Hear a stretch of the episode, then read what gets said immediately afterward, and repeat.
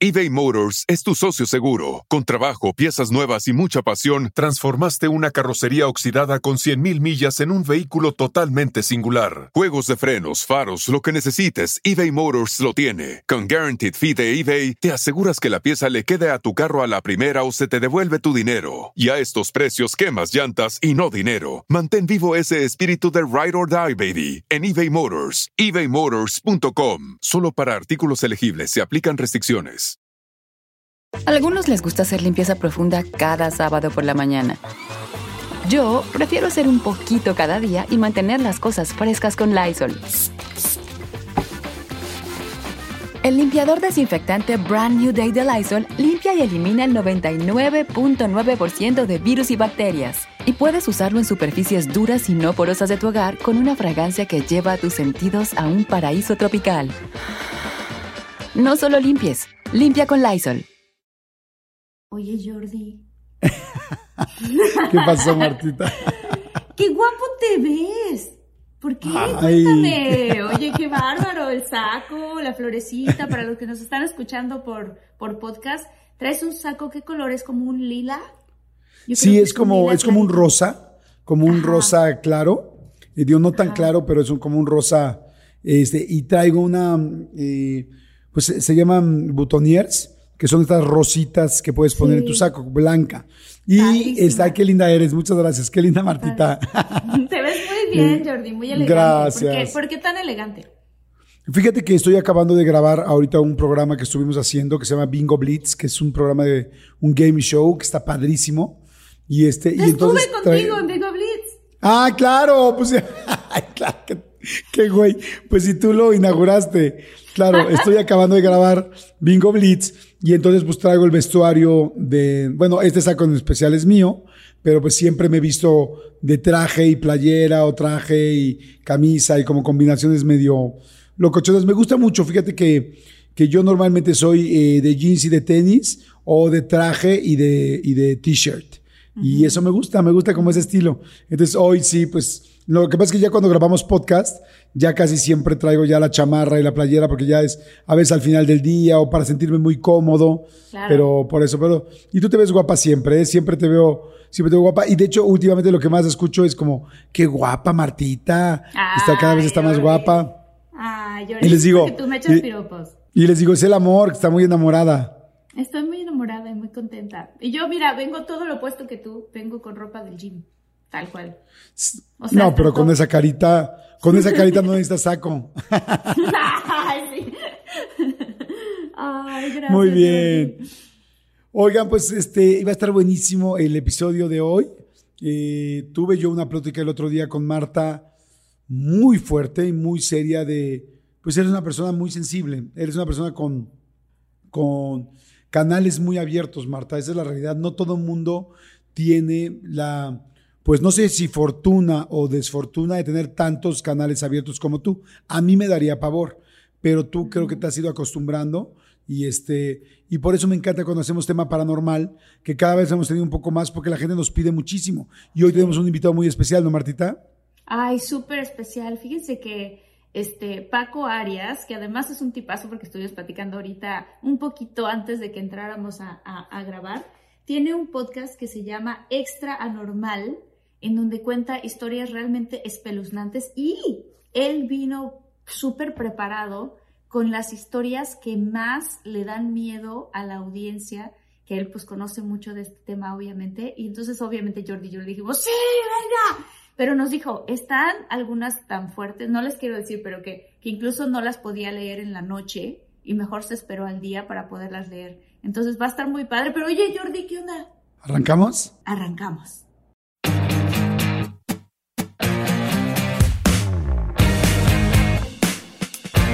Hola, ¿qué tal? ¿Cómo están? Muchólogos y muchólogas, soy Jordi Rosado. Y yo soy Marti Gareda, ¿cómo están? Qué emoción estar aquí con ustedes. ¿Ya te has dado cuenta, Jordi, que cada vez somos más y más y más en la comunidad? O sea, es impresionante, está creciendo muchísimo, muchísimo. Hoy me pasó que estaba hoy fui al dentista, ¿no? Por eso se me ven los dientes más blancos, yo creo, porque me los limpiaron. Pero bueno, este, fui al dentista y estaba entrando al estacionamiento y una chava del otro lado de la calle se frenó y gritó, soy muchóloga. Pues se cruzó, o sea, manejando, se bajó en el estacionamiento, ¿me puedo meter al estacionamiento? Y yo, claro, vente para acá, vente para acá. Se metió a decir, ay, qué gusto saludar. Dije, qué bonito se siente que nos digan, soy muchólogo, soy muchóloga. Ya lo hemos dicho muchas veces, pero la verdad es que se siente muy padre, ¿no? Sí, es como una comunidad muy linda y muy cercana. Y ya saben que siempre que nos digan eso, nos vamos a acercar, vamos a hacer todo lo que podamos para estar con esa comunidad que queremos muchísimo. Y pues bueno, vamos a arrancar este episodio, un episodio muy especial, como bien decías, con Paco Arias, que nos da mucho gusto que esté con nosotros, donde pues todos vamos a leer algunas historias paranormales de ustedes, de la gente. O sea, es lo que más me gusta de cuando hablamos de la gente, porque lo paranormal podría siempre prestarse a que tú inventas algo. Pero cuando eres tú el que escucha, el protagonista, cuando tú cuentas tus historias y cuando cada quien dice, pues ahí no hay fallo, ¿no? Es lo que realmente está pasando. Así es que, mi querido Paco, ¿cómo estás? Hola, ¿qué tal Jordi y Marta? Un verdadero placer estar aquí con todos ustedes, muy contento. Les mando un saludo a toda la familia de muchólogos, muchólogas y también de la familia extranormal que estoy seguro que van a estar por aquí. Muy feliz de compartir historias con ustedes. Ay, Paco, muchas gracias. Qué bueno, porque además pues este es mi mero mole. Y Jordi, yo siento que ya te ha sido como que ya te, ya te empieza a gustar, siento. ¿Te da miedo? Ah, no, me gusta mucho. O sea, me da miedo, pero me gusta. O sea, ahorita que decías que Paco había historias que no había podido terminar de leer en la noche, este, pues yo ni de broma podría, me explico. Sin embargo, este podcast de De Todo Mucho, hay mucha gente que especialmente los capítulos paranormales los guarda para la noche y los quiere escuchar de noche.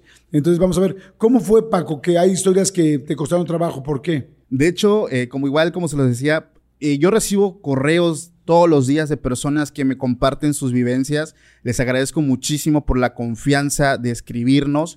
Y pues a veces, como todos, ¿no? Tenemos como que actividades todos los días y los ratos libres que yo tengo para leer estas historias regularmente es a partir de las 11, 12 de, de, la noche.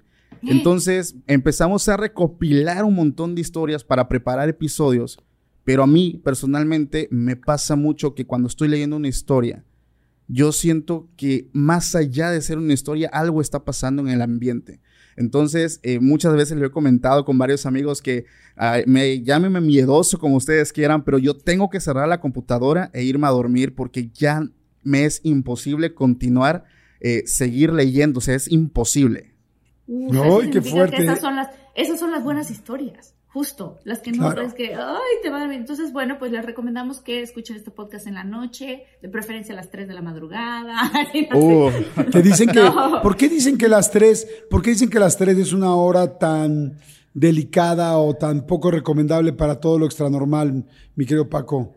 Bueno, supuestamente nace como que esa teoría porque es la hora cero, ¿no? La hora a la inversa, la hora en la que Jesús eh, parte de este mundo, que él partió a las 3 de la tarde, y supuestamente se cuenta que es la hora en la que los demonios andan libres y es por eso que se llega a experimentar actividad paranormal de forma eh, más fuerte en estos horarios. Sobre todo porque, bueno, hablamos de que estas entidades, que muchos, eh, no, yo no, no, los enfrasco en demonios, me gusta eh, diversificar, algunas personas les llaman bajo astral, de baja vibración, se mueven mucho en este ambiente de oscuridad, se están como que como en el agua, entonces es más fácil que se vivan ese tipo de experiencias, pero también les puedo decir que las verdaderas experiencias paranormales no importa la hora y no importa el día. He, platicado con personas, incluso amigos muy cercanos, que siendo las 12 del día han experimentado eh, fuertes hechos que no tienen explicación. ¿Qué se siente para ustedes que, que son más sensibles? Yo como les digo, yo como creo que yo desde muy chico, porque en mi familia hay gente muy sensible, yo cerré completamente eso, porque soy muy miedoso. Pero yo nunca he sentido, bueno, fuera de cuando bajas a la, a la cocina y sientes que alguien te viene persiguiendo y quieres correr, o sea, sientes que hay algo atrás de ti, ¿no? Sí. Pero nunca he sentido como un lugar que diga, aquí hay algo malo, y en cambio tengo gente que entra a un lugar y dice, ay, ay, ay, la vibra está terrible, la energía está terrible. ¿Qué se siente, Marta? ¿Qué se siente, Paco, cuando ustedes que son más abiertos cuando hay algo que pues no es de este mundo. De hecho, bueno, lo principal es que empiezas a sentir el, a nosotros le llamamos el pelómetro. Es cuando los pelos se te ponen de punta, sientes algo en el ambiente, eh, no es como un frío, es un escalofrío, es una sensación que se siente en lo más profundo de tu ser, sientes que estás acechado por algo que evidentemente no puedes ver, pero que muy en el fondo sabes que eso sí te está viendo. Es una sensación, fíjate, me gusta mucho describirla como cuando nos estamos bañando y llega la hora del shampoo. Entonces, no sé cuántas personas eh, cuando cierran los ojos les viene a la mente muchísimas cosas. Por ejemplo, yo cuando vi la película de It, eso que nos traumó a todos los noventeros, ver cómo este payaso sale del drenaje y, o sea, muchas personas tienen como que este problema, esta fobia, no sé cómo llamarle, que no pueden estar como que mucho rato con, con oscuridad porque se sienten acechados. Nunca había escuchado lo de, lo de sentir miedo cuando te estás poniendo el shampoo. No manches, nunca lo había escuchado, pero sí entiendo lo que dices. A mí me pasa algo parecido que Paco. O sea, se siente, se siente miedo. Yo no sé, no conozco una persona que diga, ay, yo veo fantasmas y no me da. Bueno, mi abuelita, mi abuelita no le daba tanto miedo. Pero se siente miedo, o sea, se siente como los pelitos de, incluso la parte de atrás del cuello, no sé por qué. Ajá. Se siente raro, este, como si fuera un hormigueo, algo en, algo en el estómago y en el pecho, y, y, te dan ganas de salir corriendo, o sea, te dan ganas de salir corriendo, o sea, como que te dan ganas de, no estar solo para nada y de, y de rezar. A mí me dan muchísimas ganas de rezar en ese momento, o sea, sí, sí da miedo, es miedo, tal cual. Sí, yo, yo como que me, prevengo rápido de todo eso, o sea, no sé si les conté alguna vez que llegué con mi ex esposa a, a un hotel muy bonito en Puebla, que era una ex hacienda. Y este, entonces desde que llegas, pues te das cuenta que pues es una ex hacienda, un casco de hacienda viejísimo, precioso, era un hotel súper lindo. Este, pero cuando llegamos al cuarto, el, eh, el, hotel estaba como con algunas figuras eclesiásticas, ¿no? Porque además hay figuras, perdón, de las iglesias que son, que, que son muy crudas, muy duras, o sea, que visualmente se ven, eh, pues, este, perturbadoras, esa es la, la realidad. Y este, y resulta que dije, ay, ya vámonos de estos pasillos porque no están padres. Y entramos a nuestro cuarto, estaba este, apagada la luz y jugamos un poco que nos acostamos y dijimos, ay, ya, ja, vamos a acostarnos. Ay, qué miedo, no, cero de sexo, sino cero de, más bien de miedo. Ay, ya, ya, ya, acuéstate, ay, abrázate, ay, tal, tal. Y le digo, a ver, no, ya, prende la luz. No, espérame, prende la luz tantito. Y prende la luz y lo primero que vemos es un santo del tamaño, de tamaño de estatura de un humano enfrente de la cama viendo hacia la cama. Pero no, mames, o sea, casi me wow. O sea, es casi se me sale el pinche corazón porque, pues imagínate acostarte y de repente, ay, ay, prende la luz. No, no lo vimos porque estaba completamente oscuro.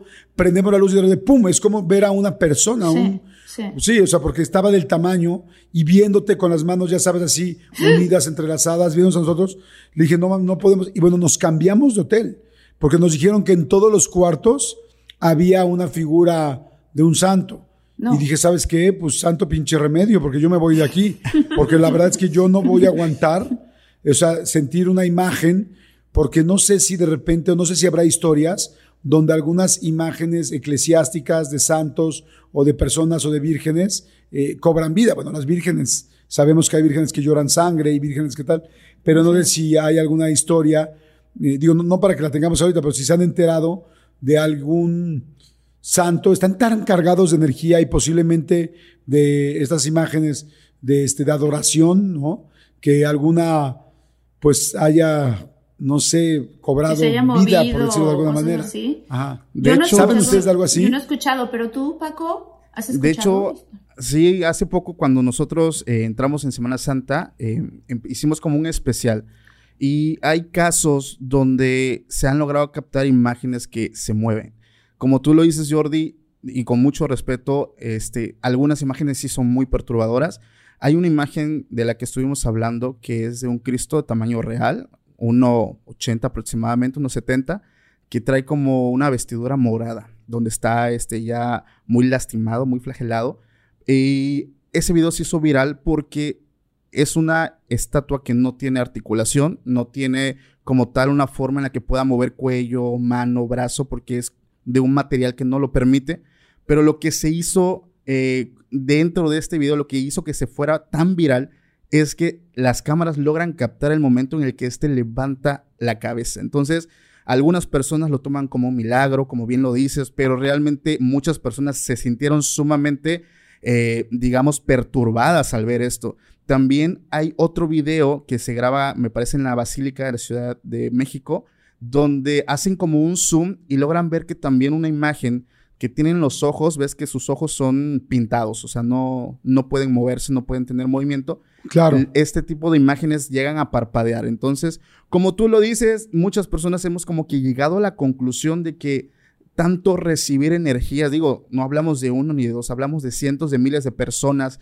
que constantemente están elevando energía, podemos llegar a, a cargar esto y esto también lo vemos reflejado en muñecos malditos. Entonces, aquí sucede un fenómeno no igual, pero sí muy similar. De hecho, yo tengo una anécdota que me enviaron que tiene que ver con este tema. Ay, pues arráncate, Ay, pues arráncate, sí, cuéntala. Sí, está fuerte. Porque además, por ejemplo, este asunto de Anabel, eh, pues dicen la muñeca existe, ¿no? Y hay un, lo tiene una familia, tengo entendido, en un como museo que hicieron donde está guardada la muñeca, porque pues estas películas o esta serie de películas están basados en hechos reales. ¿Es así? Exactamente, de hecho, son, eh, si tengo entendido, son más de 8, 10 muñecos que tiene la familia Warren en custodia porque ellos aseguran que una entidad sumamente peligrosa y demoníaca está eh, guardado dentro de ellos. Esto que les voy a contar no tiene mucho que me llega al correo. Me impresionó muchísimo porque es una persona que me escucha aquí de México y me cuenta que él hace poco vivió una experiencia bastante fuerte. Él me dice que desafortunadamente eh, se queda viudo ya que su esposa tuvo un accidente, se queda como papá soltero, tiene una pequeña niña de 5 años y en este problema, en este duelo, él pierde el trabajo, em, todo empieza a salir muy mal. Y me dice que él solamente tenía un lugar donde vivir. Y era una casa que había heredado por parte de sus padres, que estaba a las afueras de su ciudad, pero que nunca le había gustado dormir ahí, incluso cuando era niño, porque él sentía que era una casa muy pesada. Pero bueno, las circunstancias hicieron que él se fuera a vivir ahí, llega con su pequeña y un punto que a mí me llama mucho la atención es que él me dice, ¿sabes qué, Paco? Esa casa estaba llena de juguetes porque mi mamá era de esas mamás que les gustaba guardar todo de sus hijos, o sea, que no les gusta tirar a la basura. Guardó juguetes de mis hermanos, de mis hermanas, muñecas, ya te imaginarás, muñecas muy antiguas y todas esas estaban en repisas en todos los cuartos. Y él llega a vivir con su hija ahí. Eh, una cosa que le llama mucho la atención a él y que se le hacía muy tierno es que la pequeña antes de ir a dormir se acostumbraba a persinarse y dormir, pero ella juntó tres muñequitos a los que arrullaba, tapaba y los persinaba a uno por uno. Entonces, él me dice, esto se me hizo muy tierno de ella. Entonces, una ocasión, Jordi, ella cae enferma y aquí viene lo escalofriante. La pequeña le dice, papi, no puedo pararme por favor, persina tú a mis juguetes, a, esos peluches que están ahí. Y él le dice, mi amor, este, no es necesario, ya te persiné yo a ti. No, papá, por favor, porque si no lo haces, ellos se levantan en la noche y se paran aquí arriba de mi cama. Y una oh. ocasión ya intentaron llevarme con ellos. Por favor, persínalos. Eso que dijo cuando yo lo leí me impresioné bastante. Y, y él me escribe, es que yo no sé, no supe qué decir en ese momento. Lo único que me vino como padre a la mente es decirle, sí, mi amor, no te preocupes, lo vamos a hacer, pero en ese momento sentí como un sudor muy frío recorrió mi frente, pero yo sabía que mi hija no estaba mintiendo, porque nosotros como padres conocemos a nuestros hijos, sabemos si ellos son capaces de decirnos ciertas mentiras, y ella no era de las que hacía eso. Entonces él persinó a cada uno de ellos, los acostó, los tapó como ella lo hacía y me dice, yo no me fui a mi cuarto, me quedé a dormir esa noche en el cuarto de mi hija. Claro. No pude dormir porque yo sentía, en ese momento, lo que hablamos en un inicio, sentía un escalofrío, una, algo, una fuerza que estaba conmigo en ese cuarto. En ese momento yo me quedé dormido aproximadamente a las cinco y media de la mañana, me despierto a las siete y cuando despierto los muñecos estaban en una posición diferente. Lo que yo procedí a hacer oh. fue a desecharlos e irme de ese lugar, porque mi hija venía sufriendo muchos días y ella no me lo decía hasta el punto donde yo me entero de lo que ella estaba viviendo todas las noches. Esa historia es, fue de las historias que yo tuve que terminar de leer en el día porque realmente sí sentí bastante escalofrío cuando la estaba leyendo. No manches, esto yo ya lo conté en otro, en otro episodio, Paco, este, pero a mis hermanitos y a mí y a mi hermana nos pasó algo también con unos, con los juguetes de chiquitos, o sea, wow. y, y, y, feo. O sea, yo, gracias a Dios, yo no lo vi en carne viva porque yo más bien acomodé mis, mis Barbies, me ayudaron mis papás a subirlas a un juguetero al que yo no alcanzaba me dormí y yo soñé, o sea, en mis sueños soñé que las Barbies estaban teniendo una fiesta y que bailaban y que, ¿no? Y que se quitaban la ropa y que pasaban cosas rarísimo. Y cuando me desperté, en efecto, las Barbies de un juguetero al que yo no alcanzaba estaban movidas, unas sin ropa, otras, y a eso a mí me dio muchísimo miedo. Pero mis hermanitos corrieron en la noche, en esa misma casa, estábamos viviendo en Tabasco, corrieron en la noche a despertarnos a mi hermana y a mí porque decían que había un duende que estaba jugando con sus juguetes. Entonces, la pregunta que tendría yo aquí es, o sea, ¿son, o sea, ¿son los muñecos que están embrujados o hay un ser que los agarra y los mueve? Sí, es como que alguien los posesiona o se mete a ellos, porque de verdad, la verdad no es tampoco casualidad, yo creo que hay tantas cosas que tienen que ver con los juguetes. Había un capítulo, antes nada más de que contestes la pregunta, Paco, eh, de, Señorita Cometa, que era una serie japonesa de hace mucho tiempo, donde los juguetes se despertaban y atacaban a los niños. Eh, ahí está Toy Story. O sea, hay como muchas, eh, claro, Toy Story es en algo bueno, ¿no? Pero bueno, inclusive hasta en Toy Story hay momentos donde hay muñecos y juguetes malos. Este, Entonces, y, y también perturbadores. Entonces, como que es una idea muy constante de que los muñecos se pueden despertar o vivir o los juguetes. Pues yo me pregunto también lo que dice Marta, o sea, ¿es que un juguete puede tener de alguna manera energía suficiente para moverse? ¿Es que algún ente se mete a ese juguete? ¿O es que hay alguien que está jugando con ellos y nosotros no lo sabemos? De hecho, tal cual como lo dices Jordi, y fíjate que tocaste el tema de Toy Story, eh, creo que es en la película 3 cuando sale un changuito que tiene como discos en la mano, no sé si lo ubican. Como platillos. Exactamente, los platillos. Fíjate que no sé si ustedes conozcan de dónde proviene este famoso eh, changuito de los platillos, porque la historia que hay detrás de eso, digo, Toy Story lo puso como un personaje no tan bueno, pero realmente la historia detrás de este juguete está muy aterradora, tiene que ver con los Warren. Eh, esto pasa hace muchos años y este changuito, de hecho, realmente el original tiene como un acordeón, se encuentra dentro del museo, este, debido a que este artefacto lo tienen con letrero de que es sumamente peligroso, ya que hace mucho tiempo un papá compra eh, este juguete para su hijo en un bazar de ropa en Estados Unidos. Eh, este juguete viene del otro lado del mundo y al momento en que lo lleva a casa con su hijo, el niño empieza a jugar con él. Entonces, eBay Motors es tu socio seguro. Con trabajo, piezas nuevas y mucha pasión, transformaste una carrocería oxidada con 100.000 millas en un vehículo totalmente singular. Juegos de frenos, faros, lo que necesites, eBay Motors lo tiene. Con Guaranteed Fee de eBay, te aseguras que la pieza le quede a tu carro a la primera o se te devuelve tu dinero. Y a estos precios, quemas llantas y no dinero. Mantén vivo ese espíritu de Ride or Die, baby, en eBay Motors. ebaymotors.com. Solo para artículos elegibles se aplican restricciones algunos les gusta hacer limpieza profunda cada sábado por la mañana. Yo prefiero hacer un poquito cada día y mantener las cosas frescas con Lysol. El limpiador desinfectante Brand New Day de Lysol limpia y elimina el 99.9% de virus y bacterias. Y puedes usarlo en superficies duras y no porosas de tu hogar con una fragancia que lleva a tus sentidos a un paraíso tropical. No solo limpies, limpia con Lysol. En un momento el juguete empezaba a sonar por las noches, solito. Imagínense que el niño está en el cuarto y esos platillos empiezan a sonar. El niño se levanta, lo apaga, se vuelve a acostar y el juguete nuevamente se vuelve a prender. Así estuvieron en un lapso de dos, tres veces en lo que este juguete se encendía, lo apagaban y en un momento cuando el niño nuevamente se levanta en la oscuridad, ya estando cerca del juguete, siente como una mano muy grande lo toma del brazo y lo empieza a sacudir.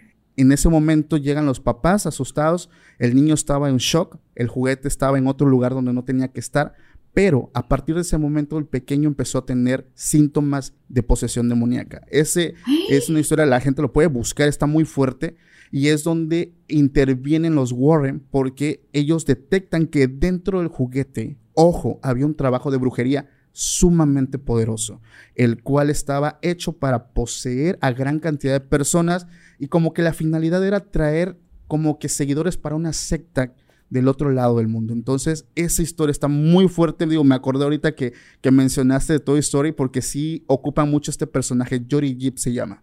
¡Ay, qué no fuerte! manches, qué miedo. Está Qué cañón. miedo. Yo, yo, yo alguna vez, creo que eso ya lo he contado en algún este, paranormal. Yo viví en una casa eh, que estaba medio adentro como de una, un residencial muy boscoso. Y en esta casa parecía que en un cuarto eh, mi ex esposa decía que veía, que veía una niña. Ya no me voy a clavar más ahí porque la persona que tiene la casa me pidió que ya no hablara de esto. Pero, pero lo que sí es que eh, ahí teníamos los juguetes de mi hija. Y juguetes modernos, ¿no? No crean que juguetes viejos ni nada. O sea, ya sabes que el juguete que prende de Fisher Price o de, no sé, de My First Son y cosas así muy modernas. Pero en la noche se prendía los juguetes. Yo, la verdad, siempre, y, y entonces mi ex esposa siempre era de, no manches, se prendió el juguete, otra vez está prendido.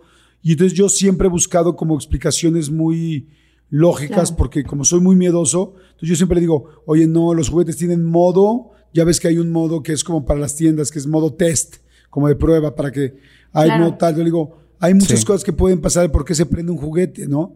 Pero la verdad es que ahora que lo dicen constantemente, siempre traté de hacerme güey de- y de explicarlo. Pero la verdad es que ese cuarto tenía mucha energía.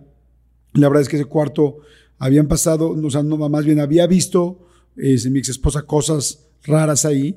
Y la verdad es que sí, pues por lo menos una vez al mes se prendió el juguete. Entonces, y no, no ese, a veces otro.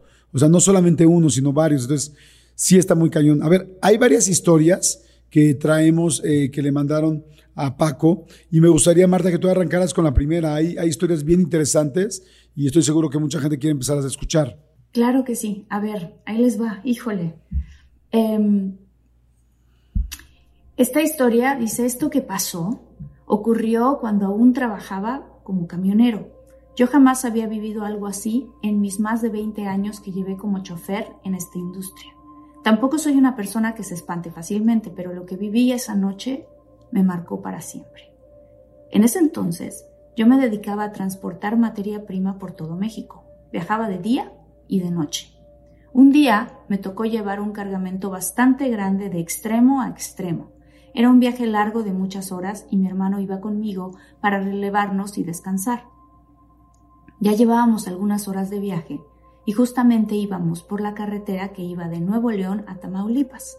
Ya pasaba de las 12 de la noche. Veníamos platicando, echando relajo y escuchando la radio. De pronto, notamos que empezamos a tener mucha interferencia, pero no nos preocupamos porque hasta cierto punto era normal. Seguimos avanzando y empezábamos a ver unas siluetas a un lado de la carretera. Nada fuera de lo normal.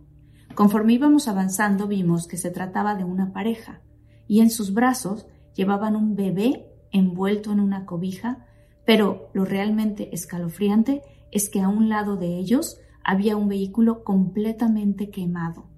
Mi hermano me dijo, oríllate, tenemos que ayudarlos, traen un bebé. Estacioné a unos pocos metros donde estaban y en eso el hombre se acerca al camión. Yo solamente bajo los vidrios y les pregunto si estaban bien y él me responde, sí, estamos bien, pero que su vehículo estaba completamente quemado y no tenían cómo moverse y que solo querían ir a casa. Yo les respondí que sí, que sin problemas nosotros los podríamos acercar lo más pronto posible a su destino. Él, entre lágrimas, acepta mi apoyo y nos dice, voy por mi familia. En ese momento él se retira y nosotros empezamos a limpiar un poco y hacer espacio para que ellos fueran cómodos, ya que la verdad teníamos un reguero en la cabina. Ya había pasado un rato y ellos no venían, entonces decidimos esperar un poco más. Y luego, de otro rato, decido asomarme para ver por qué estaban, se estaban demorando. Y es cuando me di cuenta de que no había nadie. Le pregunté a mi hermano si no había visto para dónde fueron, pero me dijo que no.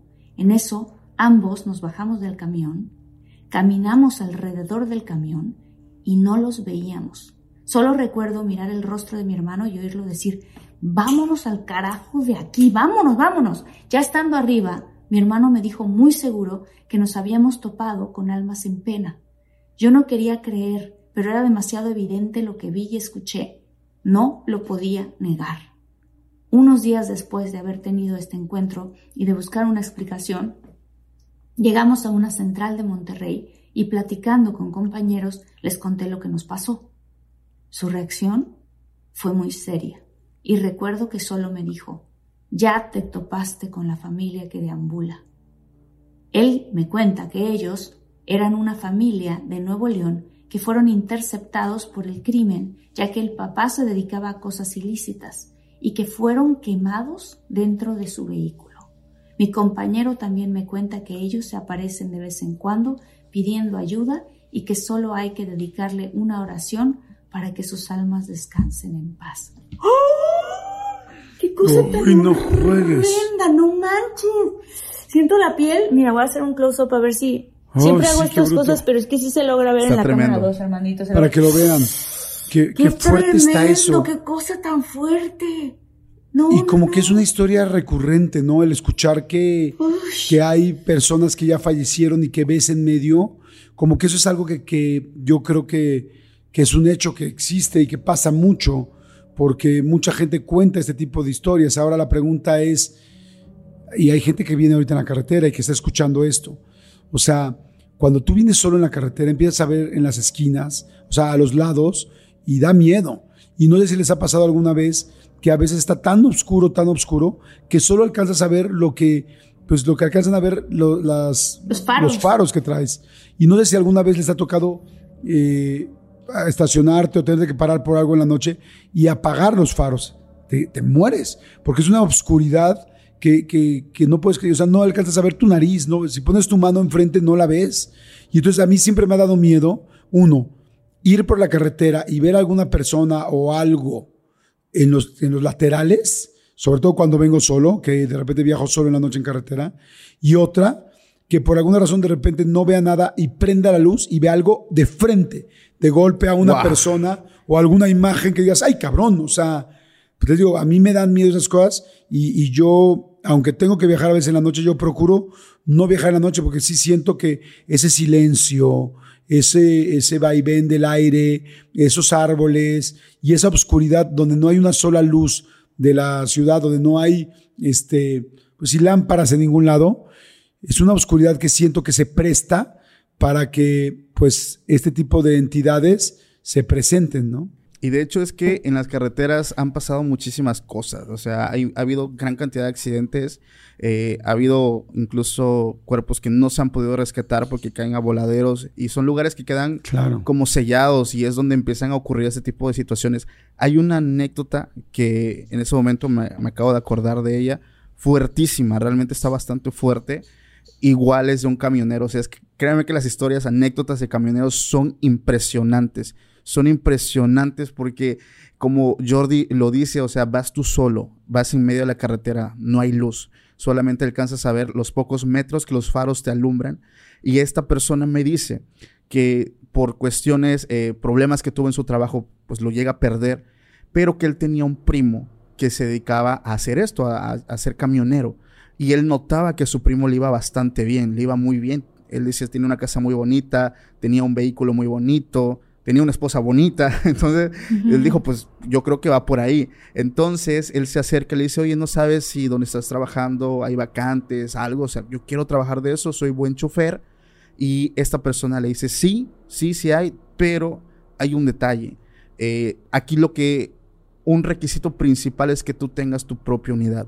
Algo que muy pocas empresas en México lo piden, pero aquí es muy esencial. La buena noticia es que al ser tuyo, bueno, tienes un margen de ganancia y entre más viajes hagas, mejor se te va a pagar. Entonces él me dice, Paco, yo tenía los ahorros de toda mi vida, se junta con mi liquidación y decido ir con mi primo a una parte del norte eh, de aquí de México para buscar ofertas de camiones. ¿Y qué crees? Lo encontré. Llegamos a un estado que voy a omitir su nombre, pero había un camión y cuando lo vimos, nos fuimos para atrás porque tenía un precio ridículamente barato, estaba baratísimo. Llevamos al, mecánico, lo checaron, hicieron pruebas de esto, el otro, ya sabes, también lo legal, todo bien, y se lo llevaron. Entonces, la cuestión es cuando llega el primer viaje, y es por eso que me llega, porque yo soy del estado de Oaxaca, y me dice, me tocó llevar un cargamento hasta Tehuantepec, Oaxaca. Pero lo que pasó en el trayecto me impactó muchísimo. Él me dice que venía manejando de noche y de buenas a primeras, o sea, no eran ni siquiera las 12 de la noche, hablamos que eran 8, 9, 10 de la noche. Empezó a escuchar golpes, muchos golpes en la caja, pero golpes muy así como de, desesperadamente tantos, tantos. En ese momento dice, yo me puse a pensar, ¿qué es? ¿Qué será? ¿Por qué se escucha esto? Sino que hasta donde él podía orillarse, se baja, abre las puertas y ve que todo está normal. Todo está ahí, su cargamento está normal, nada se había caído. Cierra las puertas y comienza eh, su, su camino. Y metros más adelante, los mismos golpes empiezan otra vez a estar presentes. Él deja el cargamento hasta en Tehuantepec y regresa otra vez a su estado todo el camino fue exactamente igual. Golpes, golpes y golpes. Él en sus próximos viajes era recurrente escuchar esos golpes. Y un momento pues ya de susto, ya frustrado, le dice a su primo, y sabes qué? Tenemos que ir a ver qué está pasando con este camión, hay que hablar con alguien porque eh, no es normal lo que yo estoy viviendo. Y aquí es cuando ellos se van para atrás porque van hasta aquel estado los recibe una, una, mujer, una persona que no estaba antes, y esta mujer lo primero que les dijo es, ese camión no está a la venta. De hecho, no sé por qué se lo vendieron. Ese camión es propiedad del Estado, es propiedad de la Fiscalía del Estado. Porque ese camión fue confiscado. De hecho, lo vinieron a dejar en este lote porque era como una central de camiones. Porque dentro de ese camión eh, fallecieron 20 migrantes. Por más de una semana estuvieron ahí adentro.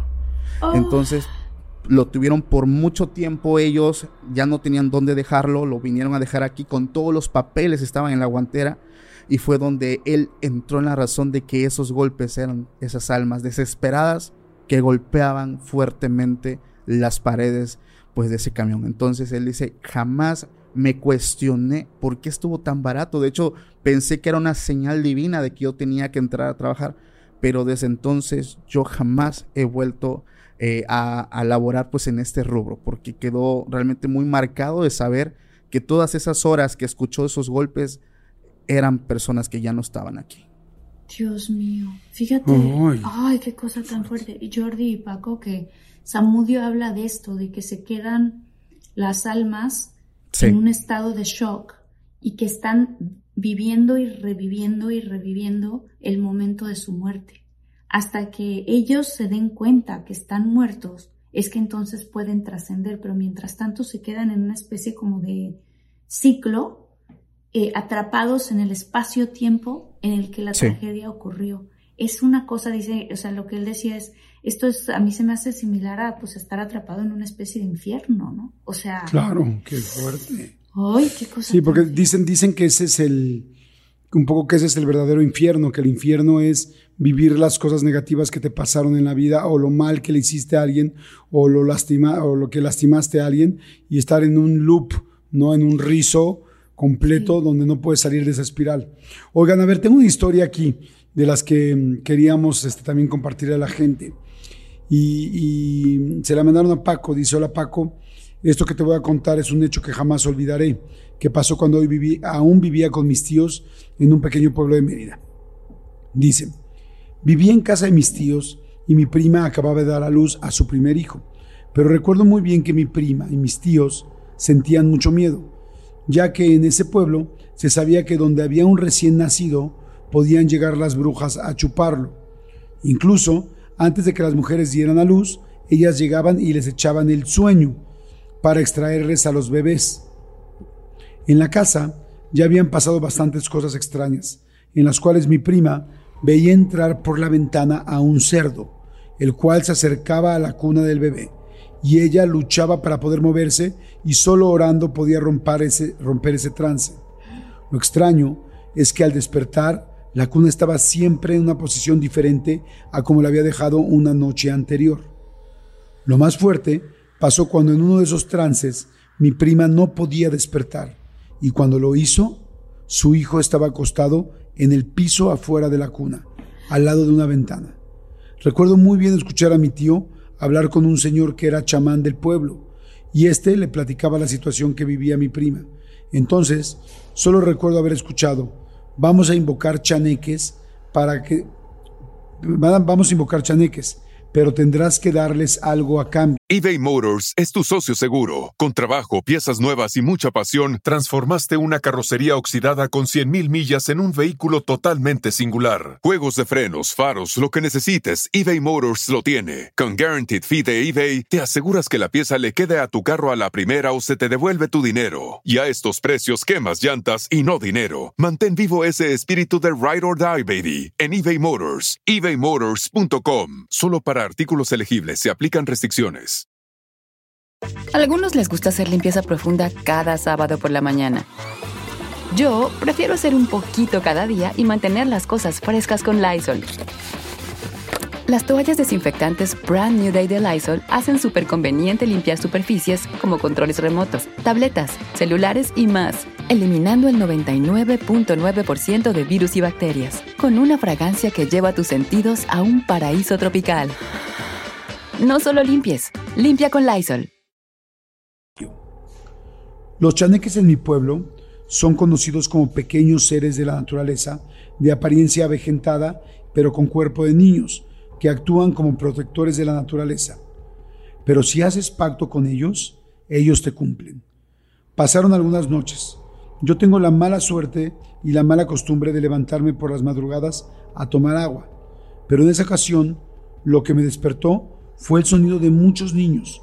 Cuando vi, estaban gritando. Lo que les voy a contar tal vez no me lo crean, pero les prometo que así fue. Al asomarme por la ventana, vi a muchos de estos seres que parecían niños, los cuales estaban tomados de la mano haciendo como una barrera alrededor de la casa. Ellos estaban tomados de la mano mientras jugaban, cuando de repente vi que ellos empezaron a alertar y de la oscuridad vi a un cerdo de gran tamaño acercarse a la casa. Pero en cuanto se iba acercando, estos seres empezaron a tomar piedras y lo empezaron a apedrear. Recuerdo muy bien haber visto cómo algunos desde los árboles les aventaban piedras y algunos más brincaban alrededor de ellos jalándole la cola. Jamás olvidaré eso que vi. Los chaneques cumplían su parte del pacto. Lo que nunca supe es que entregó mi tío a cambio. Fuertísimo. Qué fuerte. Sí. Esta persona es del sureste de México, ¿eh? Porque chaneques Sí, de decimos así en Tabasco, en Chiapas y Campeche, por esa zona. Sí, Ah. exactamente. Fuertísimo. La verdad es que cu- ese relato, fíjate que hace poco nosotros entrevistamos a, a un brujo y una de las preguntas que yo lancé en Instagram fue cómo es que la brujería o los trabajos de brujería llegan a veces a lugares de tan difícil acceso. Entonces yo le pregunté, ¿cómo es posible? A veces hay personas que encuentran trabajos de brujería debajo de su cama, dentro del colchón, en ciertas áreas de su casa, de, o sea, que realmente una persona no puede ir a ponerlo. Y esa persona me dijo, chaneques. Dice, yo tengo a mis chaneques. Yo los trato como niños, les doy dulces, les traigo juguetes, son como mis hijos. Pero ese es mi pacto con ellos. Y así como ellos pueden ir a echar este trabajo, también desentierran trabajos con las personas que se me acercan y me ¿sabes qué es? Que te hicieron un entierro. Ellos son los que van, yo no voy.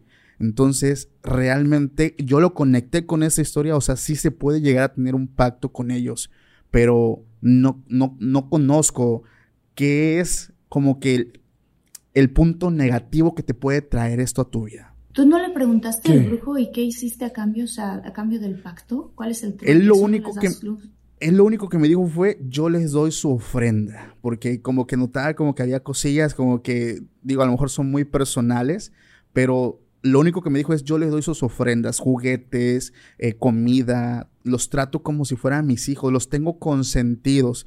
Yo me impresioné bastantísimo cuando me dijo eso, porque, y, y de hecho me, me dio en el plus, porque dije, ok, tiene lógica. Es la única forma porque estos seres, algo que nosotros hablamos es que tienen la capacidad de moverse entre dimensiones.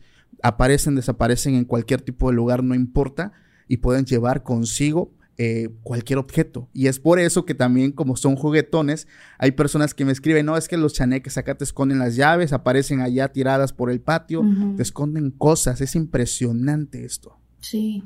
¿Sabes sí, la verdad está fuerte estaba pensando en la gente que pudiera ser escéptica, ¿no? Que diría, ¿cómo crees? O sea, ¿cómo que existen los duendes, los chaneques y todo este tipo de cosas? Pero si uno se pone a pensar, hay tantas cosas que nosotros no vemos y que los animales, por ejemplo, se ha estudiado que ven, que ellos sí pueden ver. Entonces, dentro de nuestro espectro de lo que podemos ver, ¿Quién nos dice a nosotros que no detrás de Jordi hay una persona ahorita para... Ay, no, no digas, ah, no. no digas eso, no más. no, lo estoy Quería ver la cara que iba a poner Jordi. No, es broma, Jordi, tú sabes que es broma. Oye, pero ¿sabes qué? Que ahorita que hablaba... Ahorita que hablabas de la brujería, este, Paco me... Acabo de hacer un programa especial de brujería en Unicable. Y, este, y estábamos leyendo los datos. Eh, ocho de cada diez personas en México creen en la brujería. O sea, 8 de cada 10.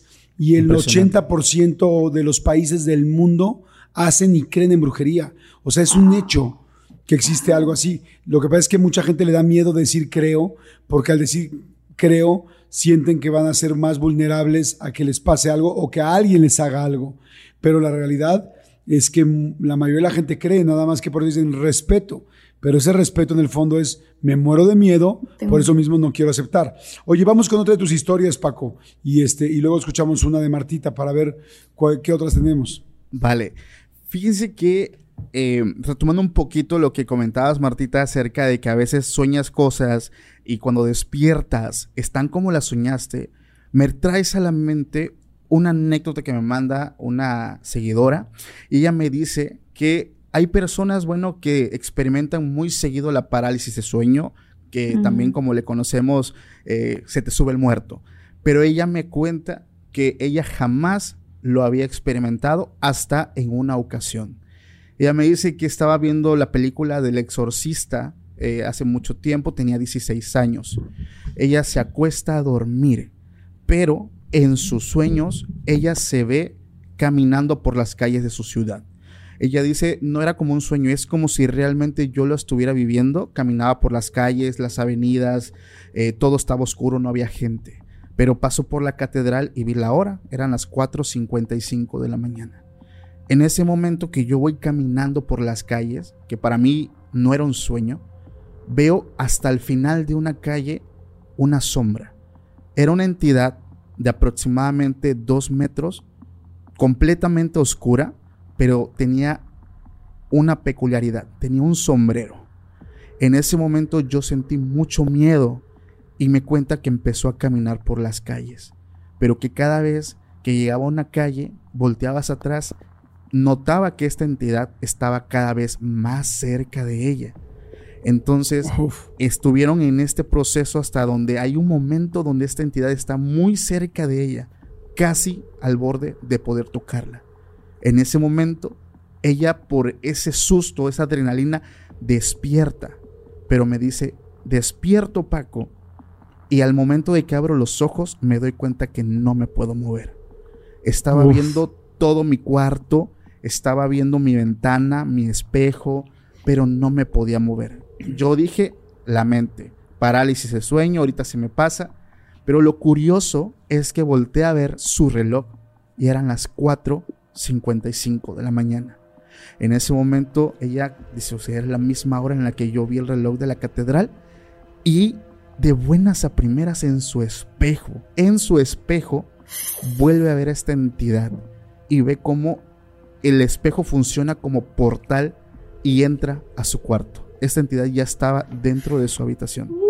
Dice que estaba en la mera esquina de su cuarto cuando empezó a moverse, y ella empezó a orar, empezó a orar porque sintió la presencia muy cerca. Y me dice Paco, en un momento vi a mi abuelita, mi abuelita que no vivía conmigo, la vi ahí adentro. Me miró, me sonrió con su mirada llena de amor, de ternura. Se acerca a mi cama y me persina. En ese momento despierto, la entidad no estaba, mi abuelita obviamente tampoco. La hora era la misma, 4.56, había pasado un minuto. Pero a los pocos minutos entra mi mamá a la habitación, muy alterada. Le acababa de marcar uno de sus hermanos, uno de sus hermanos que vivía en la casa de su abuela. Su abuelita tenía minutos de haber fallecido de un paro cardíaco. Entonces, Oh. esto fue la parte impresionante porque ella se empieza a cuestionar, ¿qué fue lo que vi? ¿Ella realmente me salvó de un ataque? ¿Qué pasó? ¿Por qué todo se conectó? ¿Por qué todo concordó a la misma hora? Ella, ella hizo cuentas en los minutos y básicamente ella estuvo ahí momentos después de haber partido. Entonces mucha gente de la comunidad empezó a decir que ella llegó a salvarla del hombre del sombrero. Yo también ¡Ay, qué fuerte! eso. ¿Sabes Sí, qué? y- Pregunta Paco, porque yo siento que se ha escuchado, que se ha escuchado historias del hombre del sombrero. Sí. Sí, ¿Quién es que el hombre... hombre del sombrero? Fíjate que dentro de la parálisis de sueño, eh, el hombre del sombrero ocupa yo creo que un 70% de las veces que las personas lo ven, porque es muy recurrente de verlo visto. Hace poco también platicando con personas que se dedican a la demonología, me explicaban que esta entidad eh, puede llegar a ser una potestad, una entidad, eh, vamos a decirlo, demoníaca, que se representa de tal forma y mucha gente lo ha logrado ver, pero hablamos de una entidad muy fuerte, una entidad que tiene mucho poder. Es por eso que muchas personas lo han experimentado, pero hablamos de una entidad muy peligrosa. Ay, la Ay, verdad es que aquí sí, es- me... aquí es- no sé de allá en México, pero aquí ya está, o sea, ya está oscuro y sí me, o sea, sí me está dando miedo, eh. Sí, aquí también está oscuro ya. A mí me da mucho miedo lo de los espejos. A mí este asunto de los espejos y tenerlos adentro del cuarto y de lo que un espejo te puede reflejar o ver. ¿Alguna vez se han visto al espejo y han sentido que estás fuera de ti? Como que te ves y dices, ay, güey, como que te sientes que estás, que te saliste de ti o que ves algo más profundo en ti. Eh, no sé, o sea, aguantarle la vista al espejo, tú Sí. con él, con el espejo, es difícil. Hoy cuando la gente nos está escuchando, bueno, cuando acabe de, de- de escuchar este episodio y se ve al espejo, véanse. O sea, pero quédate viendo un minuto, dos minutos reales. Aguántate un minuto viendo. No, es fuerte, o sea, fuerte. no sé si es como una ventana, como, como, tú, como un portal, como una ventana a ti mismo adentro, no sé, Paco. De hecho, eh, hay personas que aseguran que son portales, sobre todo los espejos negros. Entonces muchas personas dicen, ay, ¿dónde se consigue un espejo negro? ¿Tienes una pantalla en tu cuarto? ¿Tienes un teléfono? O sea, eso funciona como espejo negro. Y es por eso que un investigador, que también en una ocasión estuvo conmigo, me decía, no tengas espejos. De hecho, Jordi, hay lugares de Oaxaca donde las personas mayores se acostumbran a tapar espejos, voltearlos por las noches, porque Claro. ellos tienen muy fuerte esta creencia de que realmente funcionan como eh, un portal para que entidades de otra dimensión puedan llegar a tu casa. Entonces, eh, hay muchas teorías, incluso hay ejercicios o jueguitos, vamos a llamarle así, para las personas que quieran experimentar algo extremo con espejos. Están desde los más simples, como mirarte al espejo por 10 minutos antes de dormir, hasta los más peligrosos como el juego de los tres reyes, que eso sí realmente no está recomendado porque fuera de ser un juego estamos hablando de un conjuro de, de algo mucho más peligroso. Ay, no, ni ¿Cómo- que lo cómo es? No, no, no que lo cuente, porque qué tal ¿Qué que tal? Ahora nos estamos cambiamos. un portal aquí. Este, no manches. Sí, no, no, no. No, no, no. Este, iba a decir, ay, yo, yo cuando, cuando me mudé acá a Estados Unidos tuve un primer novio, eh, mi primer novio gringo que tuve, me contó de un juego que hacen acá, este, que se llama Bloody Mary, y que prendes una vela y te pones frente al espejo y empiezas a repetir, y la mensa de yo me puse a hacer el juego, la verdad no aguanté, porque con la vela y lo que sucede pues en las caras humanas con la vela y el espejo, pues empiezas a ver otras cosas.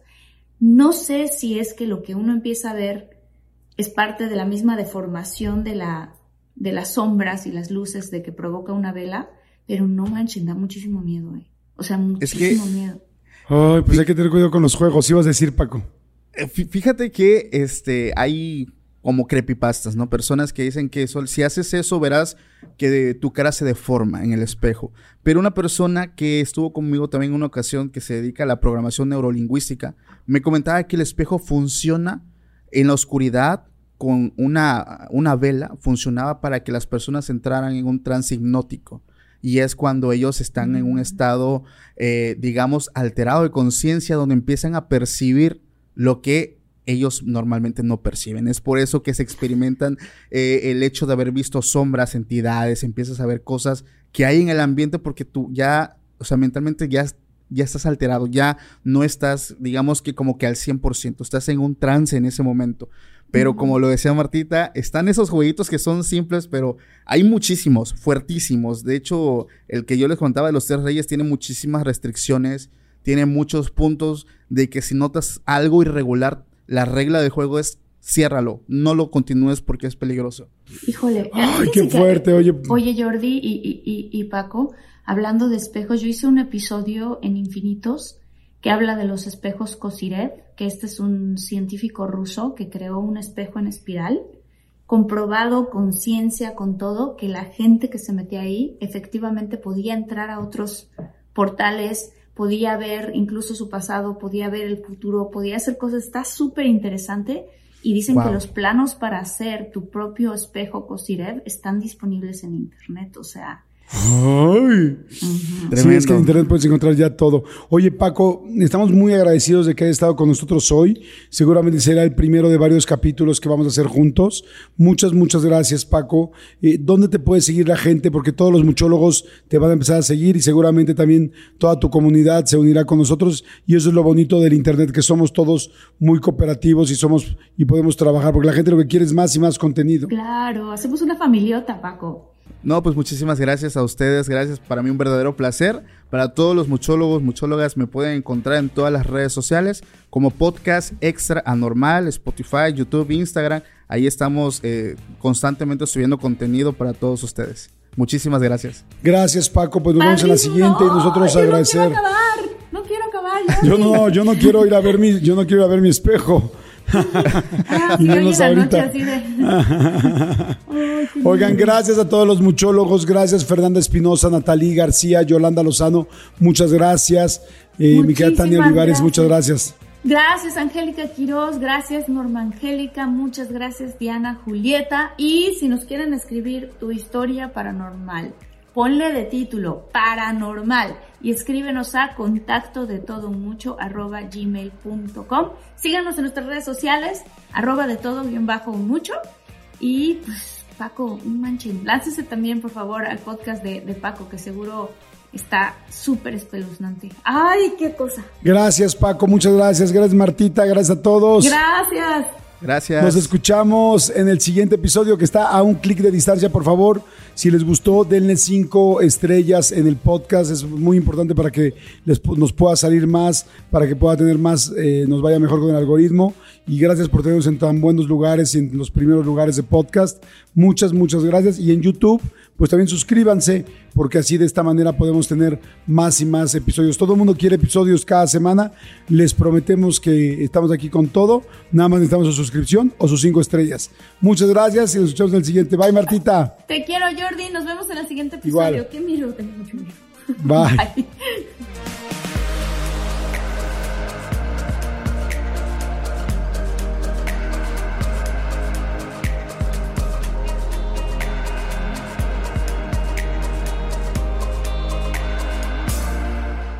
Let go with ego. Existen dos tipos de personas en el mundo: los que prefieren un desayuno dulce con frutas, dulce de leche y un jugo de naranja, y los que prefieren un desayuno salado con chorizo, huevos rancheros y un café. Pero sin importar qué tipo de persona eres, hay algo que a todos les va a gustar. Mm. Los crujientes y esponjosos Ego Waffles. Ya sea que te guste un desayuno salado, con huevos o salsa picante encima de tus waffles, o seas más dulcero y los prefieras con mantequilla y miel. Encuéntranos en el pasillo de desayunos congelados. Lego with Ego. A algunos les gusta hacer limpieza profunda cada sábado por la mañana. Yo prefiero hacer un poquito cada día y mantener las cosas frescas con Lysol. El limpiador de inodoros de Lysol ofrece una limpieza 2 en 1 al desinfectar el inodoro y el cepillo y eliminar el 99.9% de virus y bacterias. No solo limpies, limpia con Lysol.